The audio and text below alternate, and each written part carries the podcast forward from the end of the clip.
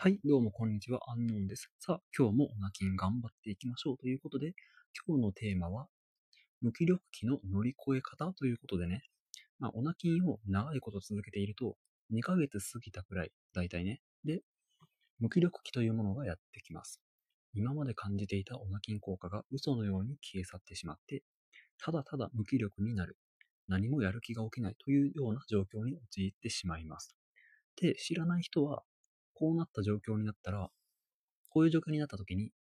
あ、オナキンの効果もう完全になくなってしまった。じゃあもうリセットしちゃおうということで、そこでオナニーしてしまうわけなんですけれども、それは結論から言うと非常にもったいない行為です。それを今から解説していきたいと思います。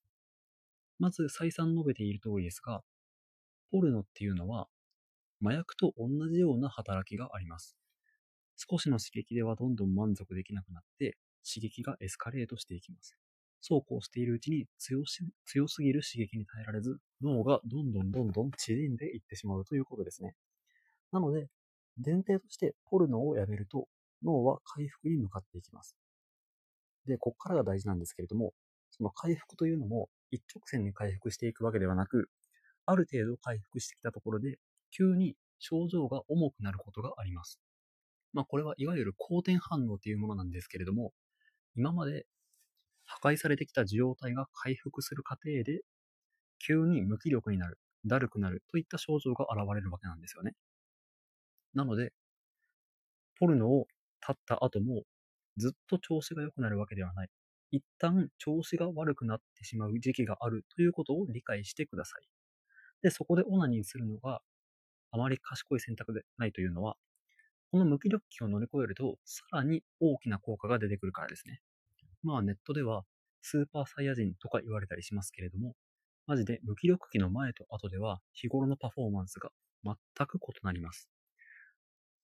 では、肝心の無気力期の乗り越え方ということですが、これはシンプルです。たくさん寝て、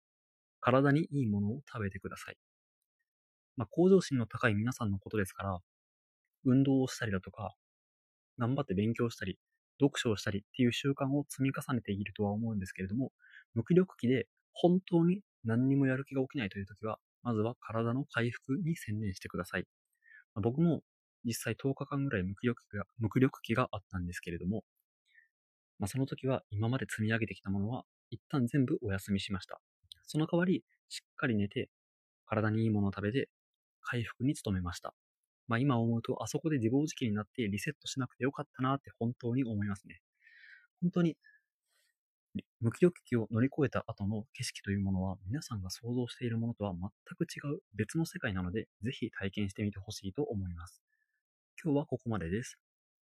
正しいオナキンの方法を日本中に広める活動をしています。ぜひフォローよろしくお願いします。また質問欄にて感想や質問、応援のメッセージなどをいただけるととても嬉しいです。